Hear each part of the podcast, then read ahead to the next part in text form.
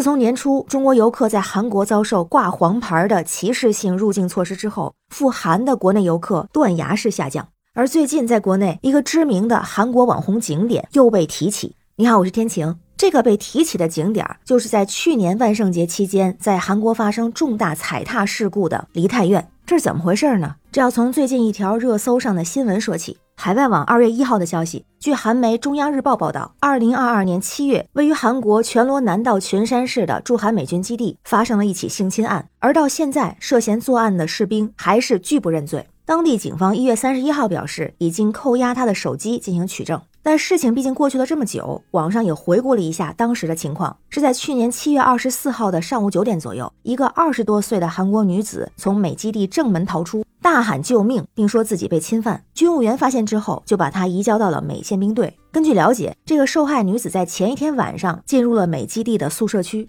据说嫌犯是隶属驻军第八战斗飞行团，是一名现役的美官兵。当然，具体的军衔和年龄没有公布。那他说呢，是和受害女子协商之后发生关系，否认性侵的指控。不过，当地警方在调查之后发现，受害女子是在醉酒后意识不清的状态下被侵犯，她陈述的内容可信度比较高，所以认定其遭性侵属实，并将案件移交检方。那网友们看到这个新闻之后，有人就说恶行需要声讨，希望这个女子没事儿。但有一些韩国网民的留言却让人瞠目。因为有人说这女孩是自己跑去美军基地，这是活该自找的。于是有很多咱们国内网友在微博上留言，有人就写了三个字儿“殖民地”，也有人开玩笑说什么是大韩独有，中国没有的，答案就是外驻的军队，说这才应该申遗。同时也有网友再次提到了梨泰院这个地方。那咱们还记得去年梨泰院的踩踏新闻震惊世界，最终官方确认的遇难人数达到了一百五十九人，其中包含一名因踩踏事故受伤后轻生的人员。那我们不再讨论这件事儿，就说网友为什么会再提到梨泰院？除了因为它曾经是很多游客，包括中国年轻游客的热门打卡地，占据了多家旅行网站的景点新攻略之外，更是和它的前世今生有关。因为这个现在可以说是户户皆富豪，因韩剧而闻名的财阀栖息地，有着一段屈辱的历史。它的前身就是驻韩美军基地。说到梨泰院这个名字，我查到的资料里边啊有不同的说法，不过呢也有它一致的地方。有一种说法啊，古代就有梨泰院，在那个时候它只是一处驿站，在当时的首都附近，是当时的四处驿站之一，主要用来传递信息，就和咱们国家古代驿站是一样的。以前呢不叫梨泰院，后来是因为当地种了很多梨树，在公元十六世纪中叶朝鲜孝宗时期改名成了梨泰院。或许就因为它是驿站，所以就注定了它在现代之前一直被当做军事用地。据说，在公元十二世纪中叶，在元朝时期，这个地方就有军队驻扎。蒙古大军先后九次出征，拿下高丽，然后就在这个地方安营扎寨，把当时梨泰院所在的龙山区当做后方大本营，还准备跨海拿下当时的日本军。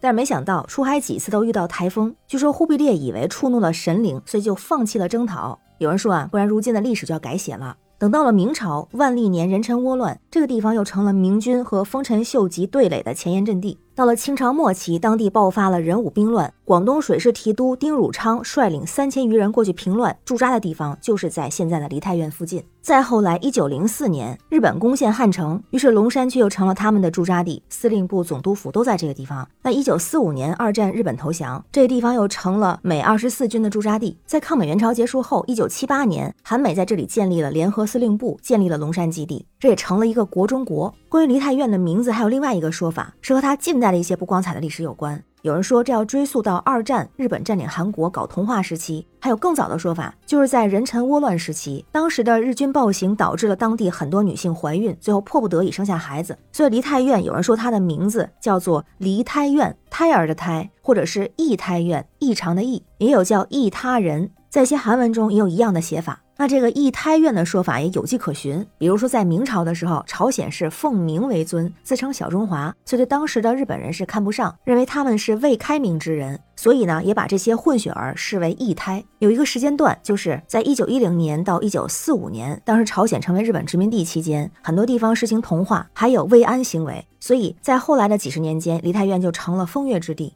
那日本走后，本来这些是要废除，但是没想到来了山姆大叔。于是这个地方又被重新利用，本质上还是那些事儿，但是这次成了自愿合作模式，因为可以挣钱，所以在梨泰院附近就出现了各种现代化的娱乐设施、酒馆、茶室、俱乐部等等，一下成了当时整个韩国最洋气、最时尚的地方。后来还宣布合法化，给这些女孩起了一个好听的名字，叫韩美民建外交官，给他们洗脑，说是为国赚外快，让他们觉得自己的行为是正能量的，还给他们检查身体、组织培训、学英语，实施绩效奖励等等。根据不完全统计，从一九五零年到一九八零年的三十年间，在梨泰院地区从事这个行业的女性高达一百万人。那这个数字是合法化之后记录的数字，而暗地里的那些数字并不清楚。那当然，这样的行为造成的后果就是有大量的混血儿的产生。那有些孩子会在生产的前后被遗弃，所以有了叫离胎院的说法。直到二零一四年，曾经在这里工作过的有一百二十名韩国女性联合起来，把当地政府给告了。当时要求赔偿每个人七百万韩元，也就是相当于人民币三万五。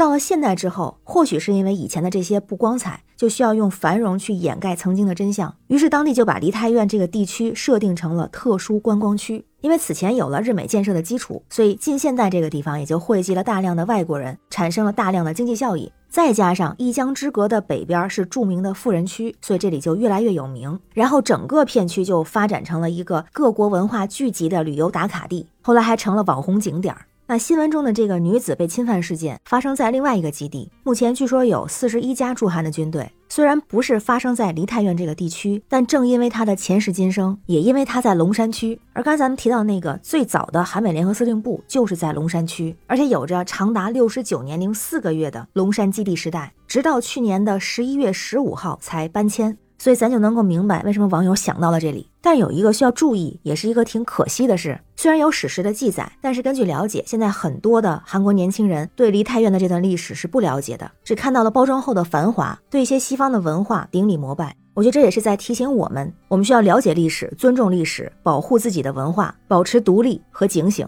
那关于这个事儿，不知道您是怎么看？欢迎在评论区留言，咱们一块儿聊。我是天晴，这里是雨过天晴，感谢您的关注、订阅、点赞和分享。也欢迎加入天晴的听友群，联系绿色软件汉语拼天晴下划线零二幺四，让我们一起加油，为明天加油，